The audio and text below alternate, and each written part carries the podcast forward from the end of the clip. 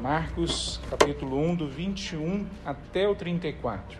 A palavra de Deus diz assim: Jesus e seus seguidores foram à cidade de Cafarnaum.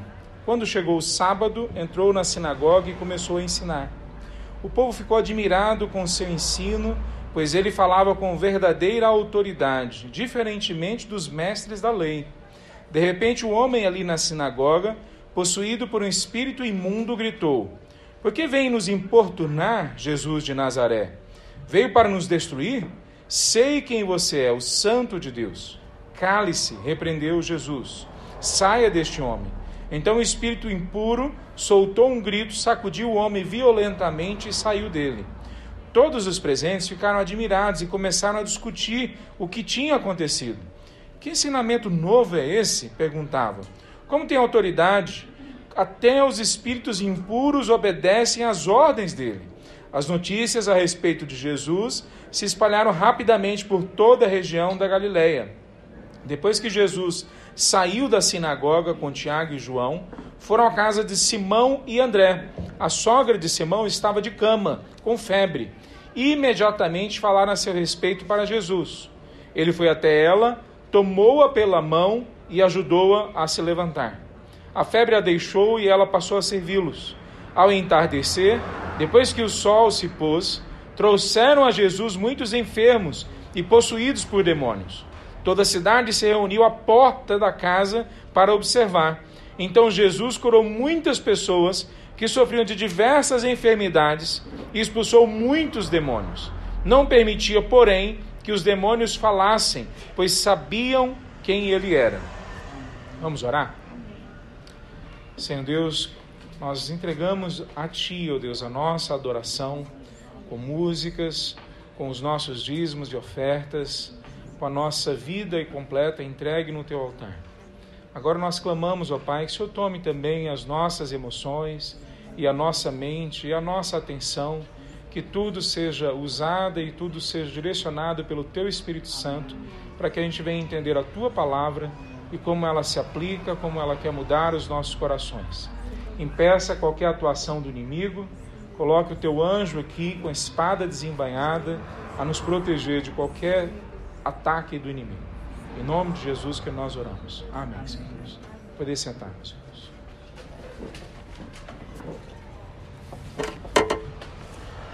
A primeira vez que aparece a palavra Betel, casa de Deus, na Bíblia, Estava fazendo a sombra em cima do texto aqui. Ah, é em Gênesis capítulo 12. A palavra Betel significa casa de Deus. Em Gênesis capítulo 12 aparece a primeira vez na experiência que Deus está chamando Abraão para o ministério dele. E desde lá de trás fica caracterizado que Betel, a casa de Deus, é o local da presença de Deus, é o local da voz de Deus e é o local que, quando os servos de Deus ouvem, ou quando as pessoas ouvem a Deus, se tornam servos obedientes a Deus. Depois, em Gênesis capítulo 28, acontece a mesma coisa com Jacó. Jacó ouve a voz de Deus e ele estabelece ali um altar e fala: aqui de fato é a casa de Deus, a casa de, do Deus Todo-Poderoso. E ele reconhece a presença, a voz de Deus e ele se torna um servo dedicado a Deus. Ah, quando nós olhamos para esse texto, ele tem algumas, algumas coisas que caracterizam também o que, que é a casa de Deus. Da mesma forma que a gente viu lá no Antigo Testamento, aqui a presença de Jesus estabelece aonde é que Deus está. A presença de Jesus, que ninguém ainda, ou quase ninguém, reconhece Ele como Deus, quando ele chega, o local onde ele está se torna a casa de Deus. O local onde Deus se manifesta, conversa com a gente, aonde ele entra nas nossas vidas.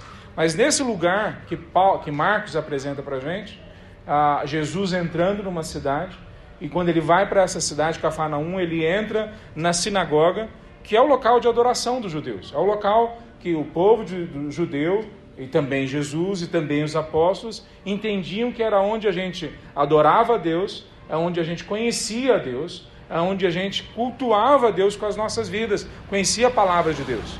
Mas nesse lugar, ao invés de eles verem a presença de Deus em primeiro lugar, eles veem uma religião organizada, uma religiosidade vazia, e quando Jesus chega lá, um endemoniado se manifesta. Talvez muito parecido com o que acontece nas nossas igrejas aqui no Brasil.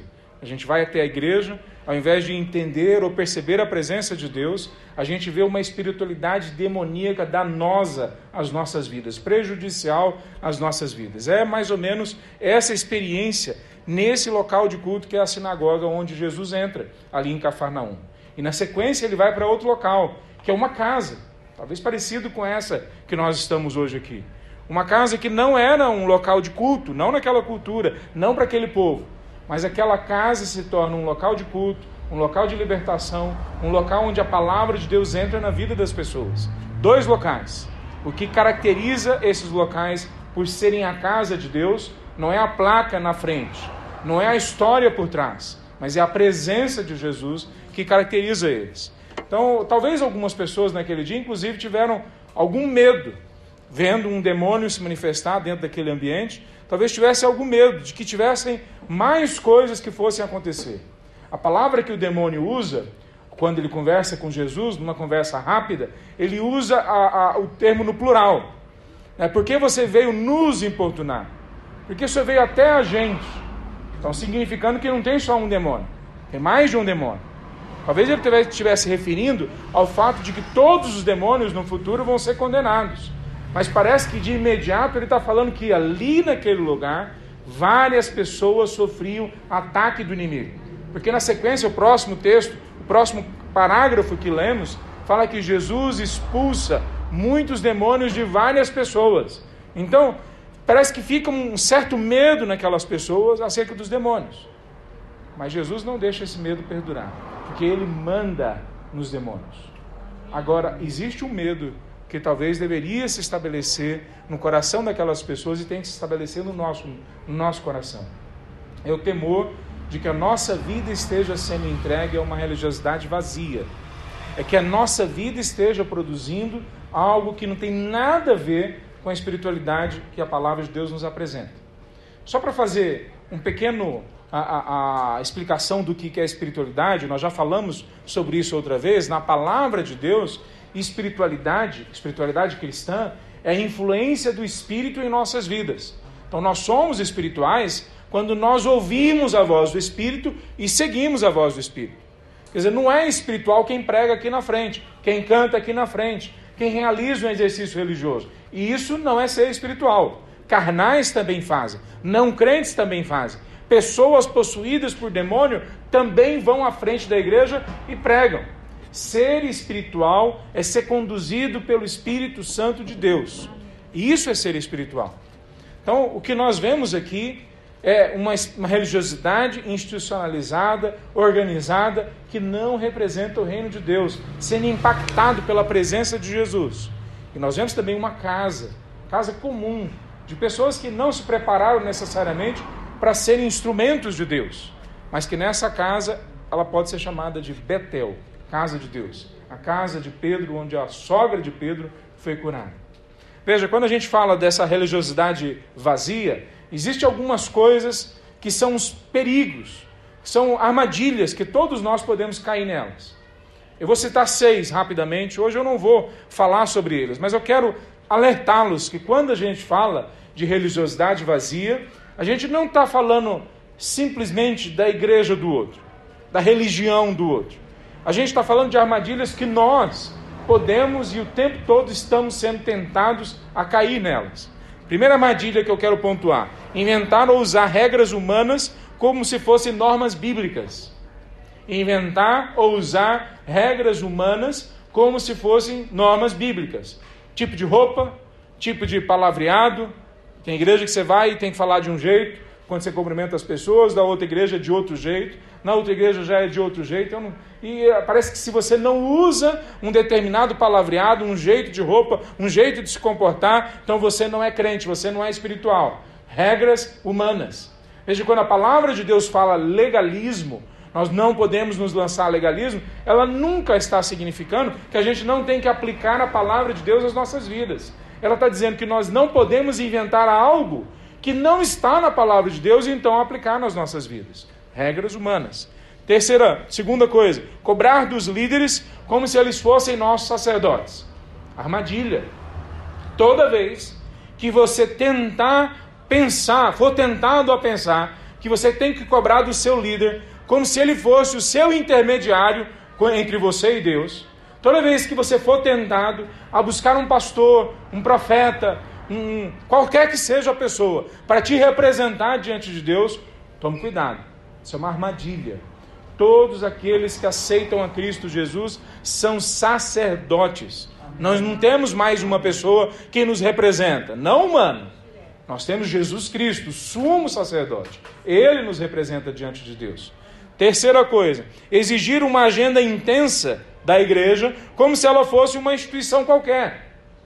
Então nós transformamos a igreja numa instituição. Por que, que a gente não tem reunião segunda, terça, quarta, quinta? Por que não tem reunião de homens, de mulheres, de crianças, de jovens, de adultos, de, de escoteiros, crentes? O que mais? Por que, que a gente não faz tudo quanto é ministério? Porque cada um de nós aqui não cria logo um ministério para nós. Quer dizer, cada um colocando uma placa em cima de si, ou vestindo uma camisa, aqui é ministério de intercessão, ali é o ministério disso, aquele é o ministério daquilo outro. Por que, que nós não podemos fazer isso? Ou por que, que isso é uma armadilha? Porque nós não somos uma empresa, nós não somos uma igreja, nós não somos uma ONG, nós somos um corpo. Amém. Então nós não podemos cair nessa armadilha de transformar a igreja numa instituição meramente. Quarta coisa, quarta armadilha, trocar relacionamentos por evento. Isso é uma armadilha que nós caímos muitas vezes.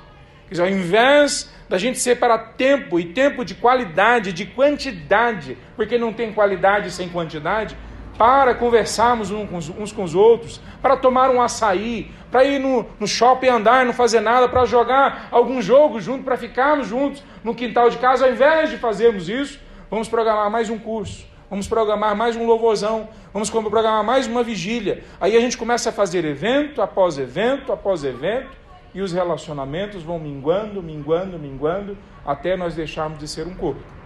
Quinta armadilha: confundir emoções, irracionalização, uma intelectualização da fé, como se fosse a própria palavra do Espírito Santo ou ação do Espírito Santo em nós.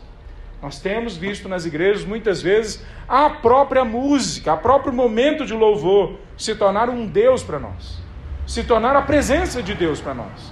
A gente tem visto em outras igrejas a intelectualização, quanto mais inteligente, quanto melhor for o sermão. Veja, eu não sou contra você preparar bem o sermão, mas quando a gente transforma o grande pregador na verdadeira espiritualidade, cuidado. Quando a gente transforma emoções exageradas na verdadeira espiritualidade, tome cuidado.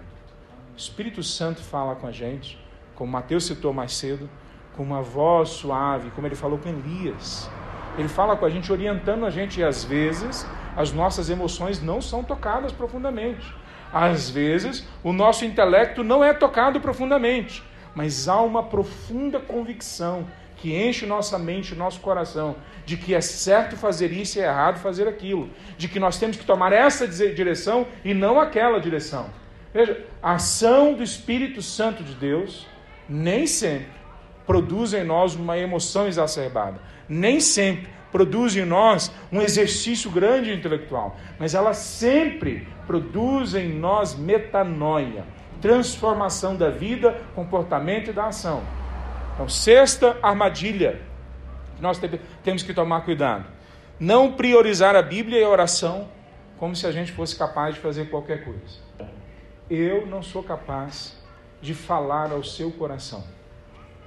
A gente tem visto pessoas colocando uma luz atrás, desculpa por essa luz, não é essa a intenção, né? Gelo seco subindo, uma musiquinha tocando no canto, uma cadeirinha para ela parecer que está mais né, uma conversa mais coloquial. E aí essa pessoa tenta usar todos os, os, os artifícios e argumentos da mídia para tocar o coração das pessoas, para fazer com que as pessoas prestem atenção nela e mudem. Isso é um engano. Engano. Eu não consigo mudar nada na sua vida.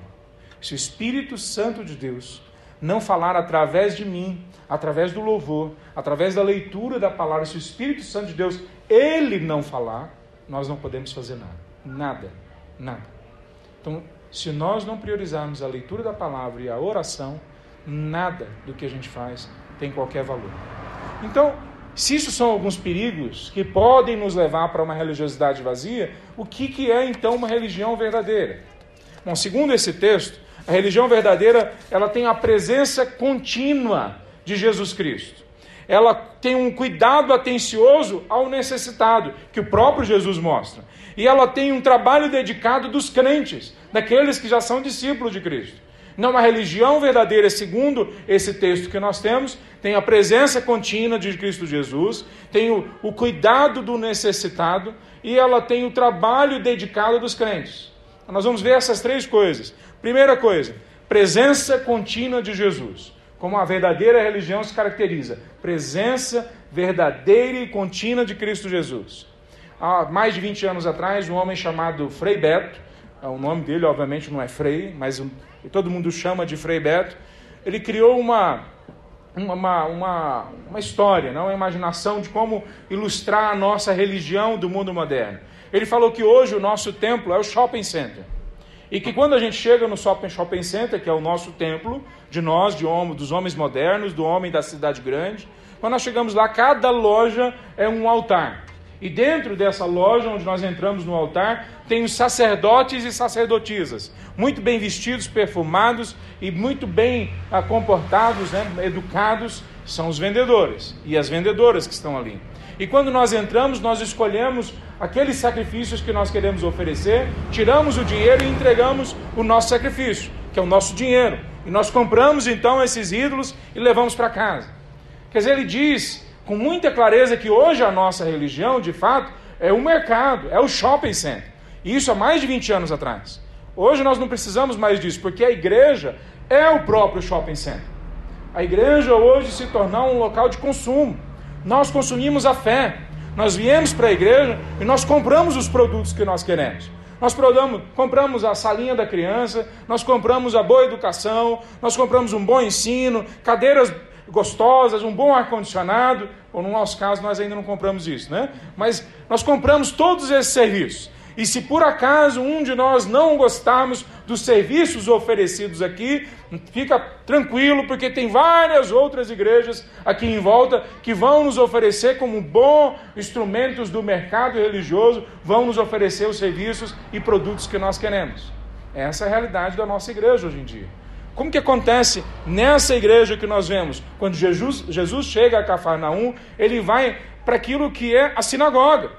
A sinagoga é como se fosse a nossa igreja hoje. Veja, a sinagoga, para todos os efeitos, é onde os apóstolos e Jesus e todos os judeus entendiam que ali eles estudavam a palavra de Deus. Depois de um certo tempo, a igreja foi se desplugando, se desligando dessa realidade judaica. Mas por algum tempo, a sinagoga ainda era o parâmetro da igreja. Mas sinagoga também significa, por exemplo, reunião, assim como eclesia, a palavra que nós traduzimos para a igreja.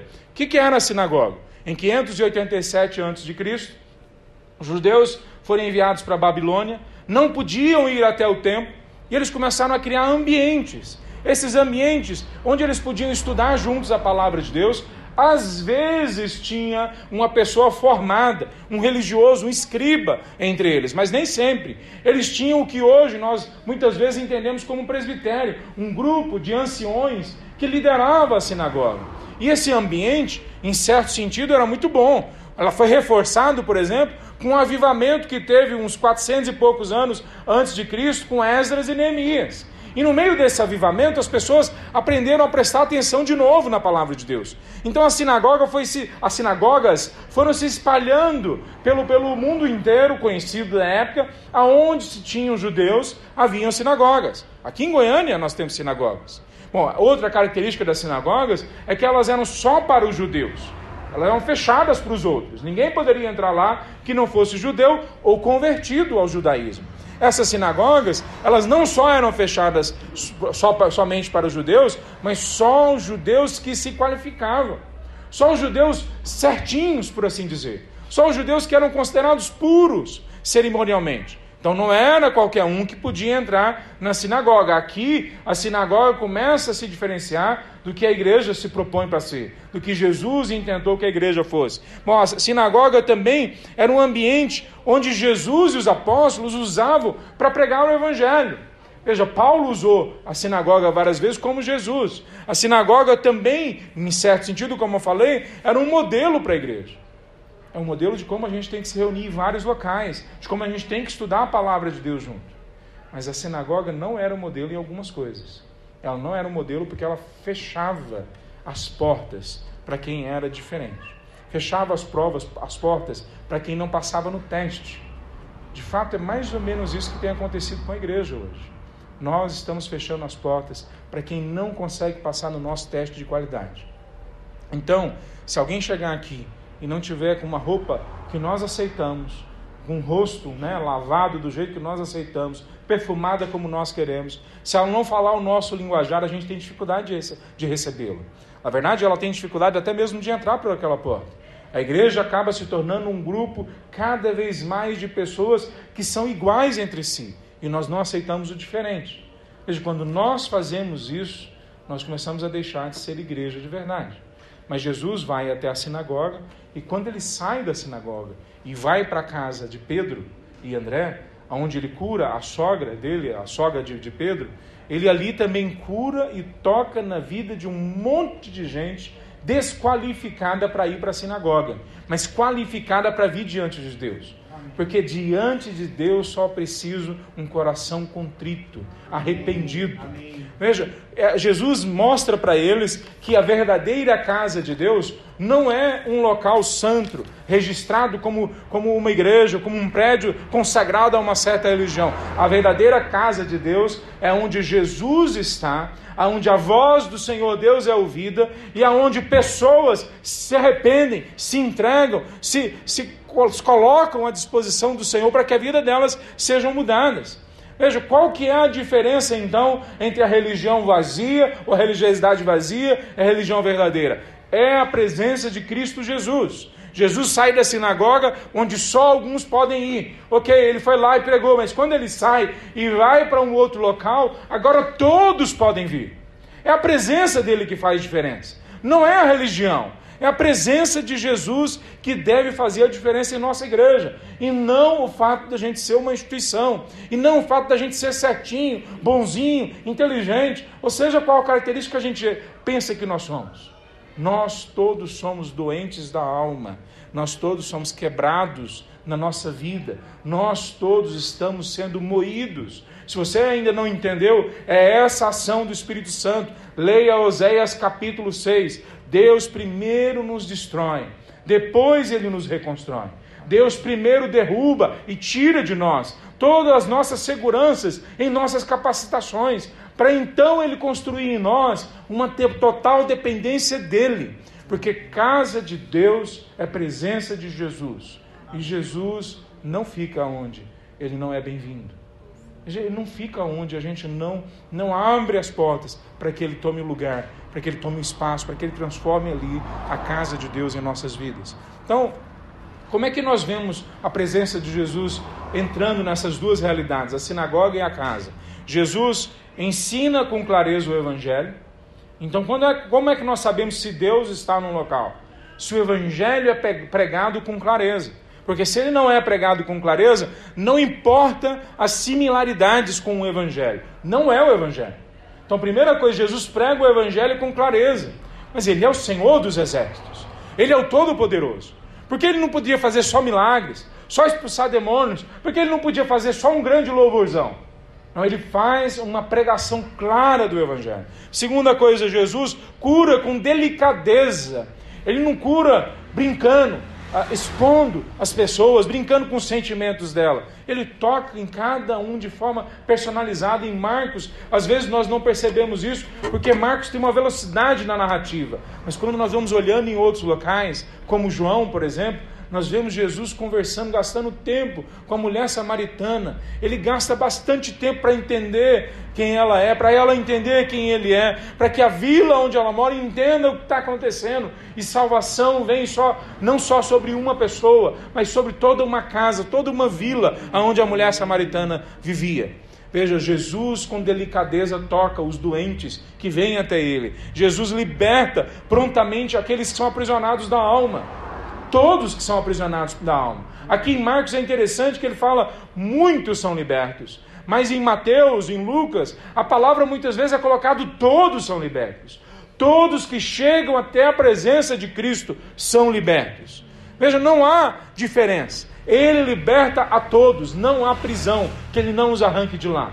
Sim, às vezes nós passamos por lutas demoradas. Sim, às vezes nós passamos por batalhas que duram meses, anos, que nos escravizam numa dor, num, num jeito de comportar que a nossa vida parece próxima do inferno.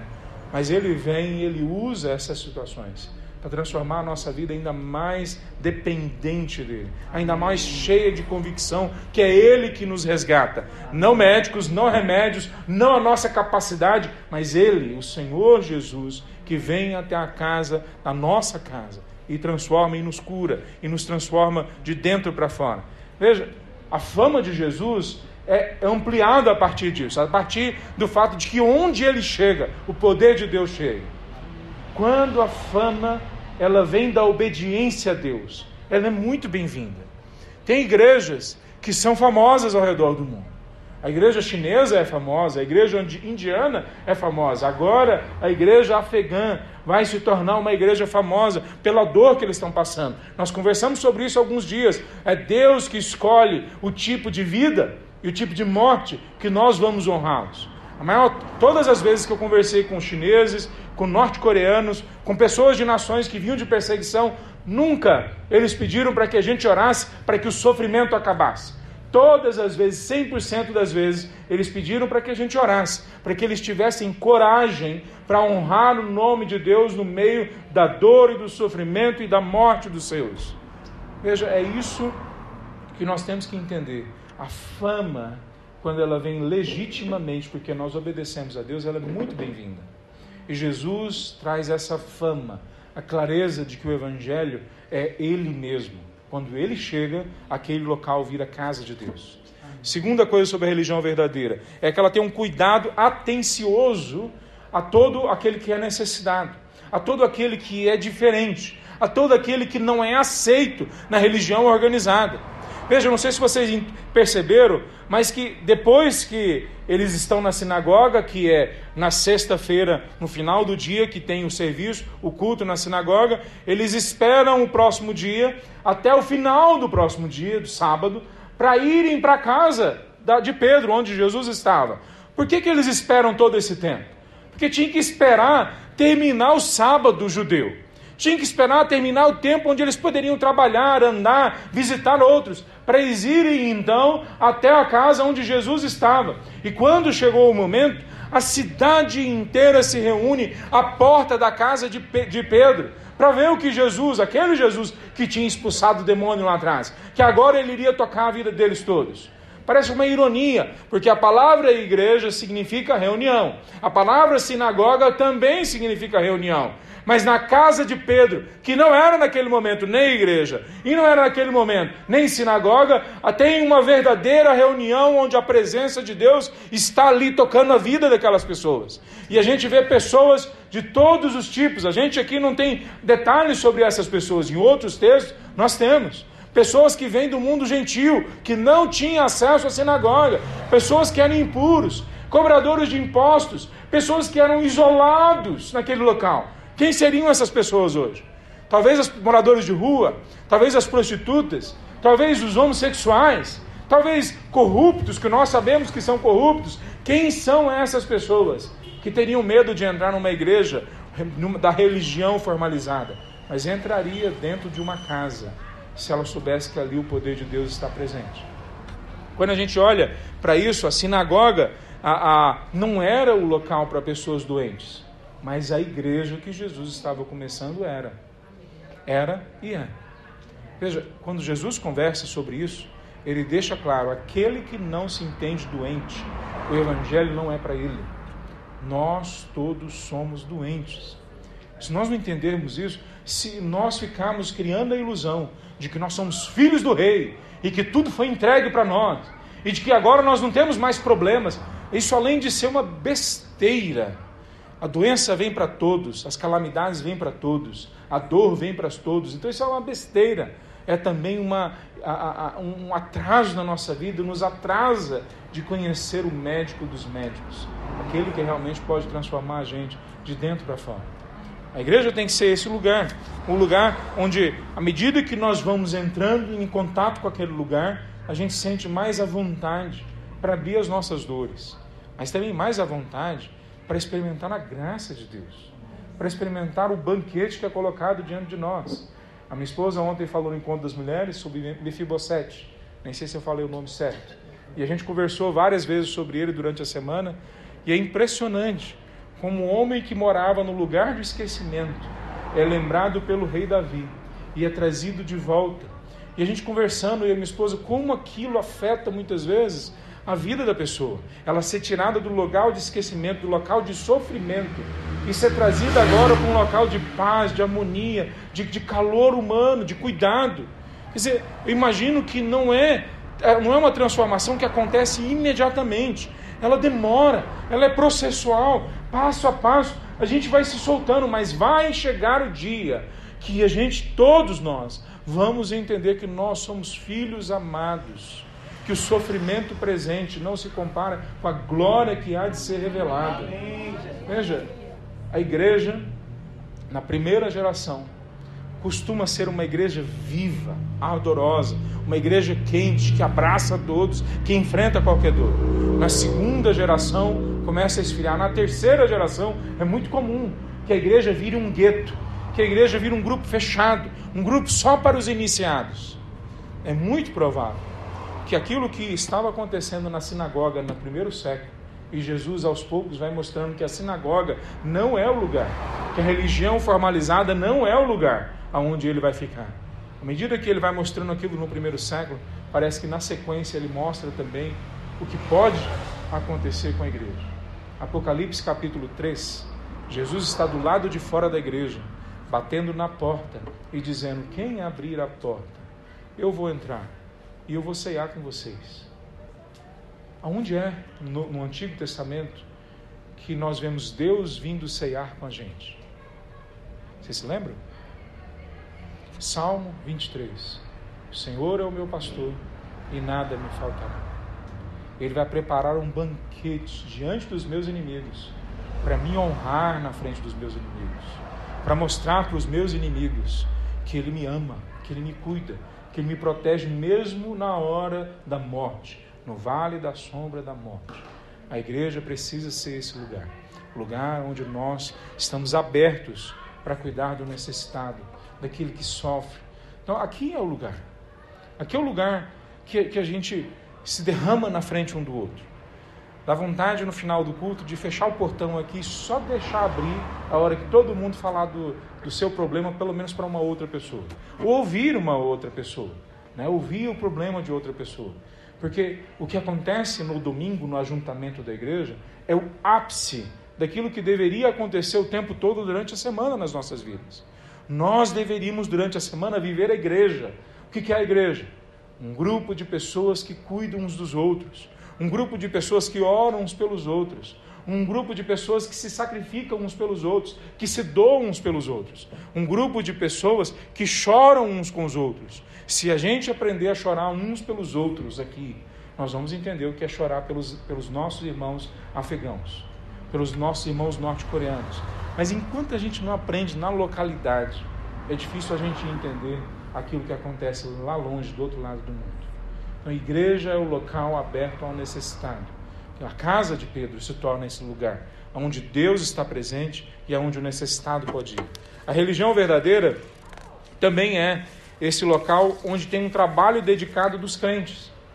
Veja, quando nós vemos no começo do, do, dessa segunda parte que nós lemos, a sogra de Pedro está doente, está de cama, Jesus vai toca na vida dela, e quando nós lemos em outro texto, em Mateus, é, a mesma forma que Jesus expulsa demônio, ele expulsa a doença, né? ele, a mesma palavra é usada no grego para expulsar a doença, e aí essa, essa mulher curada se levanta e imediatamente se torna uma diaconisa. É a palavra usada. No grego é diaconia. Ela se levanta e começa a servir.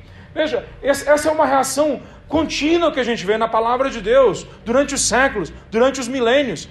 Quem de fato é tocado por Deus e entende o que Deus fez na vida dele, essa pessoa na sequência fala: Miserável homem que sou, quem, quem poderá me salvar? Porque eu vi o Senhor dos Exércitos, e eu sou um homem de lábios impuros e vivo no meio de pessoas de lábios impuros. Então Deus purifica ele, Isaías, que eu estou citando, e ele se torna imediatamente missionário. Envia-me a mim.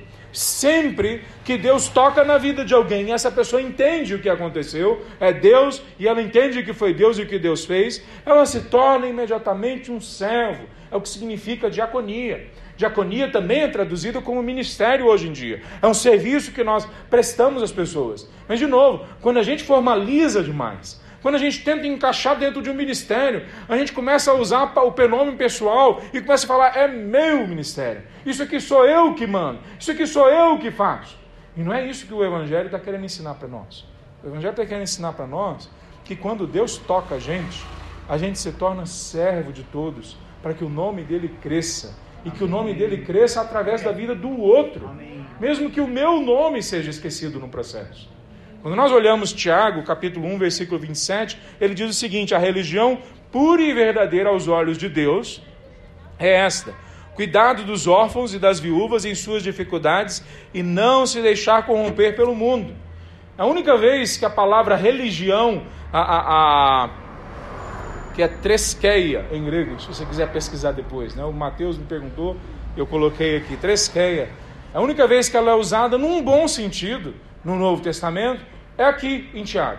As outras duas vezes ela é usada no sentido negativo. A religião que Paulo fazia parte antes de se converter, por exemplo, em Atos 26. Então a religião falsa que estava lá fora. Mas aqui, Tiago parece que quer, junto com Paulo, depois em Timóteo, 1 Timóteo capítulo 4, dizer que existe uma piedade, existe um relacionamento com Deus que leva a gente a querer fazer sentido das nossas palavras com as nossas ações, fazer sentido da nossa fé com o jeito com que a gente vive. Quer dizer, tem que colo colocar as coisas juntas, elas têm que estar em harmonia. O que eu digo, o que eu acredito, eu vivo na segunda-feira. É isso que ele está dizendo. E quando ele vai construindo isso, essa palavra que é usada aqui por ele, de cuidar dos órfãos e das viúvas, ela é melhor traduzida por visitar com o objetivo de cuidar. Não é só cuidar quando elas vêm até a minha casa. Não é só cuidar quando elas vêm até a minha igreja. Ela é cuidar no sentido de que eu vou lá e cuido delas. Jesus usa a mesma palavra em Mateus 25, quando ele fala daqueles servos bons e fiéis que eles foram até algumas pessoas para cuidar delas, dentre eles aquelas pessoas que estavam presas. E Jesus fala: Eu estava preso e vocês vieram me visitar. E a pessoa pergunta: Senhor, quando fomos te visitar? Ele fala: Quando vocês foram visitar qualquer pessoa que estava preso por causa do Evangelho. Aí ele descreve em Mateus 25: O fato é que existe uma ação que é esperada daqueles que recebem a graça. A graça é absolutamente de graça, mas ela teve um preço que foi pago na cruz. E o discipulado hoje, quando nós vivemos ele, é em agradecimento, em reconhecimento ao preço que foi pago na cruz. E ele também tem um preço que agora nós vivemos, é o preço da santificação, de nos tornarmos semelhantes a Cristo Jesus em tudo que ele faz. Veja, o que ele está mostrando para nós, Tiago, e o que Jesus está mostrando aqui na prática, é a mesma coisa. Eu não sei se você sabe, mas Tiago é irmão de Jesus. Quer dizer, não irmão na fé só, ele é irmão de, de, da mesma mãe né, de Jesus. E Tiago começa o livro dizendo: O meu Senhor. Então Tiago chama Jesus, o irmão dele, de Senhor. Eu sou escravo dele. Porque em algum momento Tiago não acreditava que Jesus era o Messias. Mas quando ele foi convertido, aí ele se rende ao Senhor Jesus. E parece que Tiago está citando exatamente esse tipo de situação daqui de Marcos como a verdadeira religião. O que é a verdadeira religião? É fazer o que o meu Senhor fazia. Há pessoas doentes, ele vai até a casa delas. E elas vêm até a casa dele, onde ele está. E ele toca nelas, ele cura elas, e ele ensina elas, e ele caminha com elas, ele gasta tempo com elas. Essa é a religião verdadeira. E quando ele faz isso, ele faz expondo as verdades do Evangelho, para que essas pessoas sejam resgatadas não só de doenças, de males, mas também daquele mal maior, que é o pecado que nos derruba, que nos destrói por dentro. Veja, ele está mostrando, Tiago, lá no capítulo 1, a mesma coisa que ele viu no irmão dele e no mestre dele, Jesus Cristo, fazer aqui em Marcos. A religião verdadeira é nós nos transformamos, transformarmos, depois de tocados por Cristo. Agora, pessoas que saem na rua para resgatar outras pessoas. Por isso que não faz sentido a gente esperar que pastores e líderes façam o nosso trabalho. Porque se for isso, então só eles, os pastores e líderes, são discípulos de Cristo Jesus. Não faz sentido isso. Mas a igreja lá fora, aqui na nossa sociedade brasileira, está repleta disso. Nós esperamos que os pastores venham nos visitar, que eles vão em hospitais, que eles vão em cadeias, que eles visitem os, os doentes, os, o, vão no funeral. A gente espera que os pastores façam tudo. E em nenhum lugar do Novo Testamento, procura depois, fala que pastores têm que fazer isso. Pastores, nós vamos conversar mais sobre isso daqui a algumas semanas. São falados para fazer três coisas: orarem, ensinarem e liderarem. Não é dito para os pastores fazer um monte de coisas que nós colocamos na agenda deles. Agora é dito para todos nós, incluindo os pastores, que todos nós temos que cuidar uns dos outros, temos que nos preocupar uns com os outros, temos que chorar uns com os outros. Então, meu irmão, como que isso entra para a nossa prática? A igreja verdadeira, a religião verdadeira, é aquela religião que na segunda-feira já fica pensando: quem eu vou chamar na minha casa para jantar comigo? Quem eu vou chamar para tomar um café comigo durante a semana? Quem está doente que eu preciso ir lá visitar? Talvez chamar mais uma pessoa para ir comigo. A religião verdadeira é a gente sair do banco daqui da, da igreja e sair próprio, pronto para levar o Evangelho junto com a gente, através das nossas palavras, através das nossas ações. Essa é a religião verdadeira. Não existe outra religião. A religião pura e verdadeira é cuidar de quem precisa ser cuidado. E no mesmo momento que a gente faz isso, a gente se mantém puro nos nossos corações. A gente se mantém dedicado ao Senhor para que Ele nos mantenha no caminho, nos mantenha puros em todo o processo que nós estamos caminhando. Veja, quando nós olhamos todo esse processo, os discípulos são ensinados a cuidar uns dos outros. É, é, é fica nas entrelinhas, claro, que essas pessoas que estão chegando, alguém está organizando elas. Quem são essas pessoas que estão organizando? Provavelmente são os discípulos. Aqui nós não temos claramente sendo falado isso. Em outros textos correlatos, é dito que os discípulos vão organizando uma cidade inteira. E os discípulos vão aprendendo a cuidar de gente, vão aprendendo a, a se preocupar com gente. Essa é a nossa religião. Cuidar de gente. Se a gente não quer cuidar de gente, é porque talvez a gente ainda não foi tocado como a gente tem que ser tocado. Talvez o nosso coração ainda está fechado para Deus vir e realmente tocar em nós. Se a gente não quer tocar em gente, é porque talvez a gente ainda não entendeu o que Deus já fez em nossas vidas através de outros. Talvez o que a gente precisa é olhar para trás na nossa história e para o lado, naquilo que está acontecendo agora, e ver como que Deus tem nos abençoado com líderes, com pessoas piedosas, com irmãos e irmãs do nosso lado, apontando para a gente o caminho que a gente tem que, que seguir. Veja, mesmo os pequenos cuidados que nós recebemos de pessoas têm que gerar em nós a partir dessa, dessa ação do Espírito Santo, o desejo de fazer a mesma coisa pelos outros. Se nós não fizermos isso, nós vamos cair numa religião consumista. E aqui que eu quero concluir com os irmãos. Vocês querem continuar alimentando uma religiosidade vazia, consumista, aonde nós viemos, vimos para a igreja para cobrar o serviço, uma melhor pregação, um melhor louvor, melhor cadeiras, melhor ambiente? Ou vocês querem a religião verdadeira, que independe do serviço que é colocado diante de nós? Nossos corações se derramam diante dele porque ele enche as nossas vidas. As nossas mentes se enchem de conhecimento porque ele enche a nossa mente de conhecimento. a nossa vida se enche de significado, porque Ele empurra a gente na segunda-feira para fazer coisas que têm significado. O que, que você quer? Qual que é a, casa que você quer ir? Você quer ir para a sinagoga, onde há manifestação, sim, do poder de Deus quando Ele está lá, mas não é o dia a dia daquele local, é uma religião vazia, uma religião seca, sem a presença de Deus, fechada, ou você quer vir para a casa de Deus, onde Jesus está presente, onde o cuidado das pessoas que estão em necessidade são realizado, onde você pode se tornar parte desses que são cuidador, cuidadores uns dos outros. Esse é o Evangelho. O Evangelho é uma igreja que não se deixa, é uma religião que não se deixa enclausurar, fechar, que não se deixa uh, se limitar por contornos que não têm a ver com a verdadeira religião apresentada em, em Tiago, apresentada aqui em Jesus. Então a gente não pode institucionalizar demais a fé. Eu escrevi assim: a gente precisa levar o evangelho para o nosso lar e trabalho. Precisamos diminuir os eventos e aumentar os relacionamentos. Precisamos de menos atividades e mais conversas santas. A gente precisa de menos rituais e ministérios. Meu querido, coloca de lado hoje, hoje pelo menos, os ministérios que você acha que você tem que desenvolver. Deixa de lado isso. E coloca no seu coração mais uns aos outros. Mais uns aos outros. Um dos grandes fracassos dos missionários no campo é quando o missionário quer organizar por demais o trabalho dele. Quer chamar o trabalho dele de um projeto. Eu tenho um projeto. Quando o missionário quer dizer que ele tem um ministério esse é quando, quando eu ouço missionários usando essa linguajar, fortalecendo a ideia de que nós podemos planejar cada detalhe. Né? É maravilhoso. Pega dois anos e meio atrás e nós sentamos agora e nós podemos dizer os dez passos para plantar uma igreja com sucesso.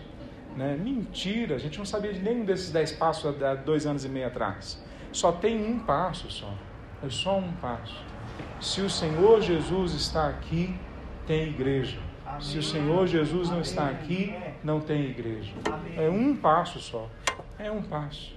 A religião verdadeira é Jesus, continuamente entre nós. São pessoas sendo cuidadas, porque Jesus está aqui com a gente. E são crentes se tornando dedicados ao serviço, mesmo que eles ainda não tenham tanta experiência, mesmo que não tenham nada planejado pela frente, mas que eles se dedicam, dedicam a isso. Então, eu queria terminar hoje essa palavra incentivando vocês, usem esse momento. Esse momento que a gente está aqui hoje, o ajuntamento. Se você está nos visitando, essa palavra é um incentivo para você também. Mas especialmente você que é daqui já da Calvário, use esse momento, vai até outra pessoa, conversa com ela. Às vezes você não sabe o que conversar, você é tímido, você é introvertido, eu sou introvertido. Às vezes eu não sei o que dizer, né? Às vezes eu começo a conversar perguntando do São Paulo, né? E a pessoa não é São Paulina. Ah, eu não sei o que dizer às vezes, mas olha para a pessoa, cumprimenta, abraça, ora com ela. Chama alguém para você sentar durante a semana para conversar com essa pessoa. Coloca na sua agenda visitar pessoas. Coloca na sua agenda. Essa não é a tarefa de pastores. Esquece essa baboseira que ensinaram lá fora. Essa é a tarefa do povo de Deus Todos nós que aceitamos a Cristo Jesus somos sacerdotes. Nós saímos lá fora para pegar aquelas pessoas que estão no reino das trevas e trazer para o reino da luz, na força e no poder do Espírito Santo de Deus. Nós somos, todos nós, chamados a isso. E aqui é o lugar onde a gente pode parar e perguntar: como é que está o seu tempo? Como é que está a sua segunda-feira? Como é que está a sua vida? Aqui é o momento que a gente faz isso. Se a gente consegue fazer bem feito, quando nós estamos no ajuntamento, há uma boa chance de na segunda-feira a gente começar fazendo a nossa vida uma religião verdadeira, seguindo a Cristo Jesus, como ele fez aqui em Marcos capítulo 1, do versículo 21 ao 34. Vamos ficar em pé, meus irmãos.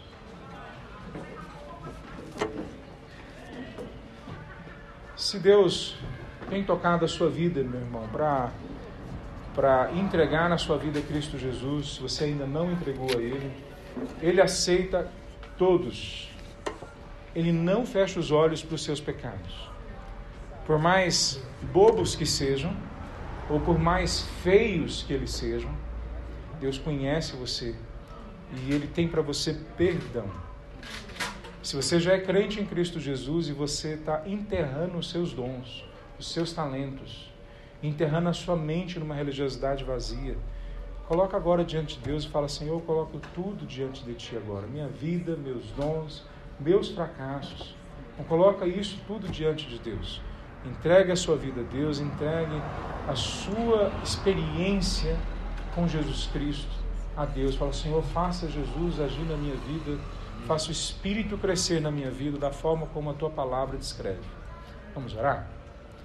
Santo Deus, nós oramos a Ti agora, uma vez mais, porque nós dependemos de Ti e nós queremos tanto, ó Pai, ver essa manifestação do Teu poder de libertação, ó Deus. Nós clamamos que o Senhor venha expulsar, ó Deus, todo o ataque de Satanás, toda a presença do inimigo do nosso meio. Que o Senhor venha, Deus, abrir a nossa mente, o nosso coração, para que nós possamos abraçar essa religião verdadeira, essa vida verdadeira e plena que Jesus nos oferece. Senhor Deus, nos ajuda a sairmos, ó Pai, das, dos pecados, dos vícios que nós estamos.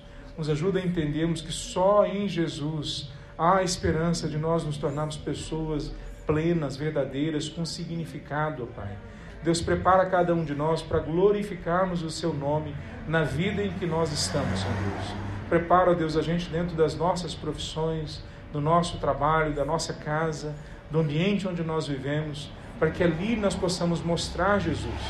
Dá-nos inteligência, dá-nos as emoções equilibradas, preparadas, dá-nos, Deus, sensibilidade ao outro, dá, ó Deus, a nós a mesma vida que o Senhor deu a Cristo Jesus quando ele esteve aqui, ó Pai, essa sensibilidade de cuidar um do outro, de se preocupar, ó Deus, com a glória do Teu nome em todo momento.